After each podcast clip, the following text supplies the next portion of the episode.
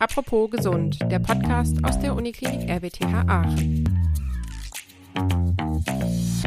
Meine Damen und Herren, ich begrüße Sie recht herzlich zu unserem ähm, Apropos-Podcast zum Thema Spezialurologie. Ich sitze hier heute mit Professor Matthias Saar, dem Direktor der Klinik für Urologie in unserem Hause zusammen. Ich begrüße Sie recht herzlich, Herr Professor Saar. Schön, dass Sie Zeit gefunden Hallo, haben. Hallo, vielen Dank. Sie sind ja jetzt noch recht neu bei uns im Haus, seit einigen Wochen, fast Monaten äh, bei uns. Wollen Sie uns vielleicht zum Anfang kurz sagen, ähm, wie, wie, kamen Sie persönlich zum Fachbereich Urologie? Stand das schon von Anfang an fest oder? Ja, es stand nicht von Anfang an fest, aber ich bin als, als Sohn in einer Arztfamilie relativ früh mit medizinischen Themen betraut gewesen und habe dann im Rahmen des Studiums sehr früh Interesse für die Urologie gefunden. Ähm, es ist ja so, dass beim Stichwort Urologie alle immer an Katheter, ältere Männer, viel fließenden Urin denken, aber es ist äh, in der Praxis gar nicht so. Die Urologie umfasst ein großes Altersspektrum, junge Patienten in der Kinderurologie bis auch wirklich zu den alten Patienten, alle Geschlechter. Es ist auch ein sehr komplexes Fachgebiet. Wir haben ein Viertel aller onkologischen Tumore in der Urologie und das macht das Fach sehr breit am Ende ähm, über die uro-onkologischen Komplextherapien auch bis zu innovativen Methoden wie jetzt auch der robotischen Chirurgie. Ja. Hier am Haus gibt es einen eigenen Bereich für die robotisch assistierte Chirurgie. Ähm, was kann man sich darunter vorstellen? Also wie, wie, wie hilft ein Roboter?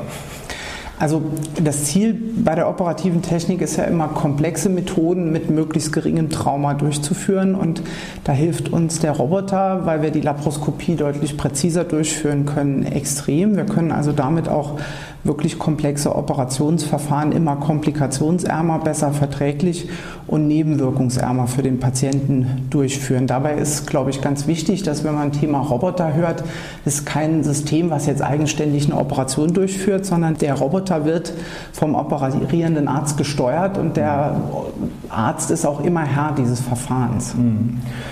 Und ähm, inwieweit hilft der Roboter? Was kann er jetzt besser als ein erfahrener Chirurg. Also es gibt ja sicherlich auch Fälle, in denen einfach Sie operieren ohne Roboter. Ne? Nun, es ist so, wenn man Schlüssellochchirurgie betreibt, dann muss man das ja über die Bauchdecke tun. Das heißt, man äh, führt die Instrumente außerhalb des Körpers und möchte dann innerhalb des Körpers arbeiten. Und da ist der Roboter im Prinzip wie der längere Arm des Chirurgs. Wir haben im Roboter ein System, wo wir selbst die Kamera steuern können, beide Instrumente. Die Instrumente sind auch wie eine Hand aufgebaut, haben sieben äh, Dimensionen, in denen sie steuerbar sind. Wir haben eine hochauflösende 3D-Sicht, die man, wenn man vor einem Monitor am Tisch steht, eben nicht hat und haben aber die gleichen Bewegungsmöglichkeiten wie bei der offenen Operation, sodass die Vorteile der minimalinvasiven Chirurgie mit den komplexen Abläufen der offenen Operation perfekt kombiniert werden können. Mhm. Das heißt, so ein Da Vinci-System funktioniert so ähnlich, es, es rechnet die kleinen, vielleicht auch mikroskopisch feinen Zitterbewegungen der Hand raus und ist dann vollkommen zitterfrei und punktgenau oder wie darf ich mir das vorstellen? Genau, also es ist so, dass äh, im Prinzip eigentlich das vollkommen zitterfrei stattfindet und dass man auch die Übersetzung, in der das System die Bewegung im Patienten ausführt, einstellen kann. Also man kann 1 zu 3 oder 1 zu 5 das einstellen, je nachdem wie minutiös die Schritte sind und dadurch hilft der Telemanipulator natürlich auch uns gewisse Denk Lenkschritte abzunehmen. Nicht zuletzt ist es ja auch so, wenn der Bauch als Umlenkebene hilft, dann werden wir ja mit dem Instrument am Tisch nach links bewegen, im Bauch geht es nach rechts ähm, am Instrument am Da Vinci an der Konsole bewegen wir nach rechts und dahin wird auch die Bewegung gesteuert, sodass auch Denkschritte durch das System abgenommen werden. Also jeder, der mal einen Wagen mit einer Rückfahrkamera bedient hat, der weiß ja, dass man so ein paar Wochen braucht, um sich daran zu gewöhnen, dass das, was man da auf dem Bildschirm im Wagen sieht, auch das ist, was hinter einem stattfindet. Jetzt stelle ich mir vor, Sie sitzen an der Konsole und operieren neben dem Patienten an einem Gerät, den Patienten, der auf dem Tisch ist. Das ist doch sicherlich ein Prozess, wo man eine ganze Zeit lang braucht, um das für sich erstmal zu visualisieren, zu lernen, ein Gefühl dafür zu bekommen. Ja, das ist richtig. Es ist nicht nur für einen selbst, sondern für das ganze OP-Team. Also es ist ein viel größerer Teamsport wie jede andere Operation, wo ich am Tisch mitstehe, jederzeit eingreifen kann. Die OP-Schwester ist ja auch nicht direkt in meiner Reichweite und ähm, man sieht auch nicht, was am Tisch passiert. Also ist Kommunikation ein ganz wichtiger Schlüssel für diese Operation. Mhm. Ähm, jetzt haben wir so ein System hier bei uns in Aachen. Welche Systeme gibt es denn da? Also sind die alle gleich oder gibt es da unterschiedliche Bauarten?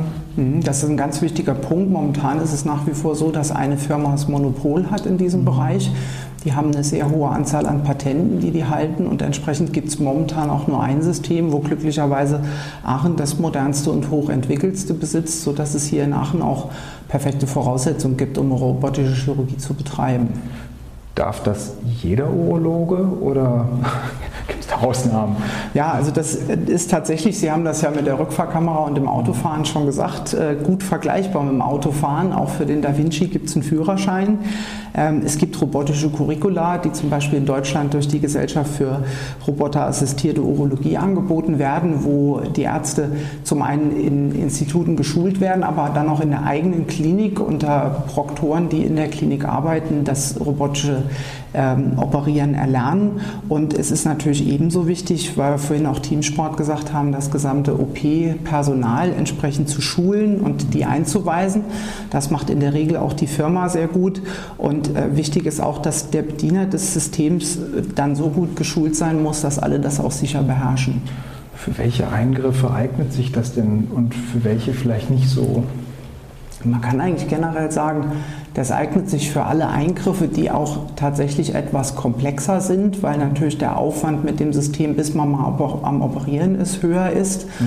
Und prinzipiell, welche Eingriffe man macht, hat auch maßgeblich was mit der Expertise des Operateurs und Teams zu tun. In der Urologie kann man sagen, es gibt eigentlich keine größere Operation, die man nicht mit dem Da Vinci-System machen kann. Mhm. Und welche Vorteile bieten sich für den Patienten dadurch? Der Patient profitiert natürlich dadurch, dass wir keine großen Schnitte machen. Man weiß in der Medizin viele kleine Schnitte, auch wenn sie am Ende vielleicht eine Fläche erreichen, die tatsächlich genauso lang sein kann wie ein ganz großer, tun deutlich weniger weh. Das heißt, der Patient hat weniger Schmerzen. Es blutet durch diese bessere Sicht ähm, deutlich weniger, weil wir auch im Bauch Entgegendruck gegen gewisse Blutungen an einem Punkt aufbauen. Das heißt, auch über die Wundfläche verliert er weniger Blut. Äh, der Patient ist nachweislich deutlich kürzer im Krankenhaus, ist also auch nach der OP schneller wieder fit und die funktionellen und kosmetischen Ergebnisse vor allem sind nach diesen Operationen besser, sodass insgesamt der Patient damit rechnen kann, dass er früher zu normalen Aktivitäten zurückkehren kann. Wenn ich jetzt mit, einem Krankheitsbild zu Ihnen komme und ähm, immer irgendwie die Prostata müsste entfernt werden oder dergleichen.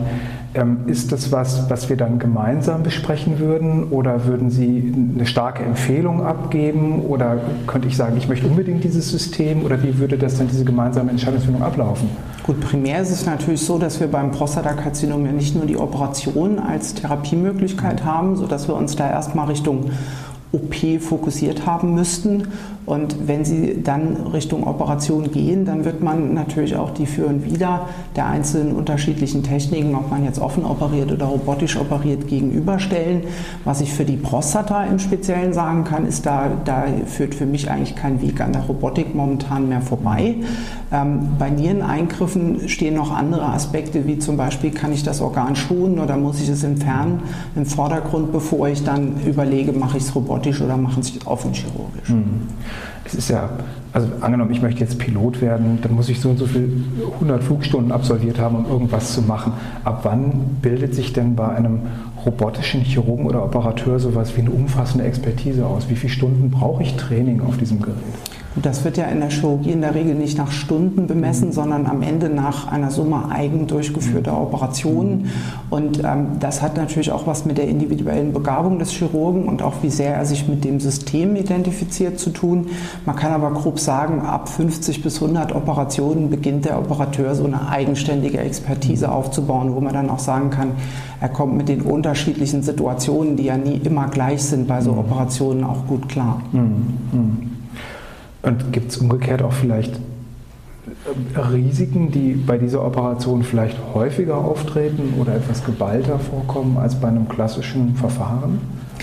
Also da muss man auch wieder ein bisschen organspezifisch differenzieren. Die Laparoskopie oder was ja auch die robotische Chirurgie ist, eine Innovation der Laparoskopie, hat immer das Problem, dass man, wenn es unübersichtlich wird, stärkere Blutungen entstehen, häufiger die Bauchdecke dann doch eröffnen muss. Und darüber werden alle Patienten auch immer vorher aufgeklärt. Man muss aber sagen, durch die Erfahrung ist das eine Rarität geworden. Wir, das ist, sind mittlerweile im Jahr Einzelfälle, wo man das mal machen muss.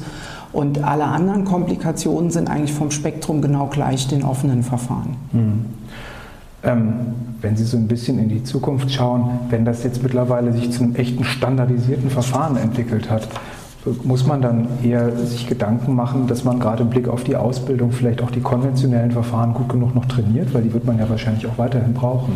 Ja, das ist ein guter Punkt. Also da wird ja auch immer wieder darüber gestritten, ob das für die Ausbildung überhaupt sinnvoll ist. In der Urologie muss man sagen, ein Chirurg, der eine robotische Ausbildung genossen hat, ist sicherlich mittlerweile auf dem Markt der besser ausgebildete Chirurg. Mhm. Und Sie sehen bei den robotischen Verfahren Dinge, die Sie bei einer offenen Operation nicht sehen, sodass Sie auch dann, wenn Sie offen operieren, eine deutlich flachere Lernkurve haben, weil Sie sich ja trotzdem in dem Bereich, den Sie operieren, sehr gut auskennen. Und man hat früher immer gesagt, die offene Operation ist notwendig, um robotisch operieren zu können. Wenn man viel robotisch operiert, merkt man auch, dass man die offene Operation an das Robotische adaptiert, mhm. sodass das eigentlich vice versa funktioniert. Mhm. Ist das ein eine Technik, die jetzt nur im Bereich der Urologie zum Einsatz kommt oder bietet sich das auch für andere Fachrichtungen? Also auf keinen Fall so, dass sich das nur urologisch anbietet. Wir sind, glaube ich, da relativ stark vertreten, weil wir halt oft im kleinen Becken operieren, wo die Technik besondere Vorteile bietet. Aber generell ist das von HNO über Herz-Thorax-Chirurgie, über die Gynäkologie und auch die Viszeralchirurgie eine Technik, die sich eigentlich grob gesagt überall da anbietet, wo schon laparoskopisch operiert wird, sowieso. Mhm.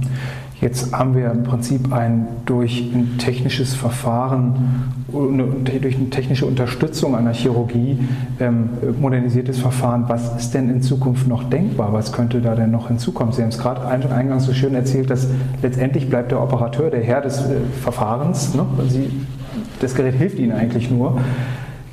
Ist da vielleicht in Zukunft noch mehr denkbar? Ja, also was kurzfristig sicherlich jetzt ansteht, ist, dass das Monopol des alleinigen Anbieters wegfallen wird.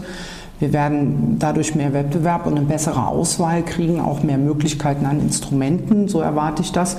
Und die Kosten für das Verfahren, die bisher schon ein Hemmschuh sind, das mhm. an einigen Kliniken einzusetzen, die werden sinken. Ähm, alles wird kleiner werden, deswegen ist es auch zu erwarten, dass wir irgendwann über nur einen einzigen Zugang all diese Instrumente einbringen, dadurch mhm. das Trauma für den Patienten nochmal verringern. Und wir werden die bildgebenden Verfahren mit einbringen. Das heißt, auch Virtual Reality ist natürlich ein Stichwort.